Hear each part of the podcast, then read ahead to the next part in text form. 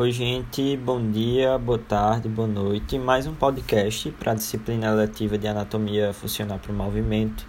Dessa vez, um podcast bem legal sobre articulações do tronco. É, na minha escolha do trio de articulações que eu tomei como base para falar, busquei conversar um pouco sobre as características de três articulações que não são muito faladas porque ambas não têm uma gama de movimentos tão significativos, todavia elas têm características e funções que as tornam de suma importância, pois sem elas é, muitas coisas patológicas iriam acontecer, principalmente no que se refere à região do tronco e da coluna vertebral. Diante disso, eu queria com, é, começar conversando um pouco sobre as articulações intervertebrais. E essas articulações elas surgem é, como uma extensão de articulações que vão se dar entre as vértebras de T1 a T12, ou seja, elas se dão entre as vértebras torácicas T1 até a vértebra torácica T12. São articulações do tipo sínfise e são ali classificadas como cartilaginhas secundárias, ou seja, são cartilagens fibrosas, tá bom? Além disso, elas podem ser classificadas também quanto à sua capacidade de movimento como anfiartroses, porque tem aí uma capacidade de se movimentar sim, porém uma capacidade de movimentação baixa.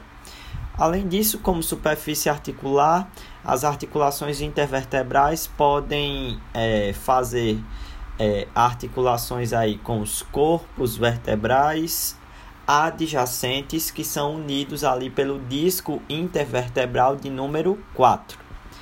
E elas vão ser estabilizadas pelos ligamentos longitudinais anteriores e posteriores e com, como movimento, a gente pode citar aí pequenos graus de rotação, mas aí pequenos movimentos do tórax ali até amplitude de 10 graus tá? de rotação. Dando continuidade, surgem aí as articulações costocondrais ou articulação costocondral, condral, perdão, que vai ser em primeira instância uma articulação entendida como cartilagínea primária do tipo hialina, que vai ser estabilizada por uma junção do tipo osso barra cartilagem, ou seja, ela vai ser ali unida por um periósteo, que é uma membrana. Como superfície articulares, a articulação costocondral vai ter a questão da articulação entre a extremidade lateral da cartilagem costal com a extremidade external da costela, produzindo aí por consequência pequenos movimentos ou até mesmo movimentos inexistentes. Porém, qual é a importância tão grande que essa cartilagem, é, essa articulação costocondral tem? Que é uma cartilagem que é responsável por maior parte da flexibilidade que o tronco vai ter. Então, se essa articulação não existisse, não teríamos aí a capacidade de ampla flexibilidade do tronco e da região do tórax. Por fim, escolhi aí as articulações intercondrais é, do tipo plana, né?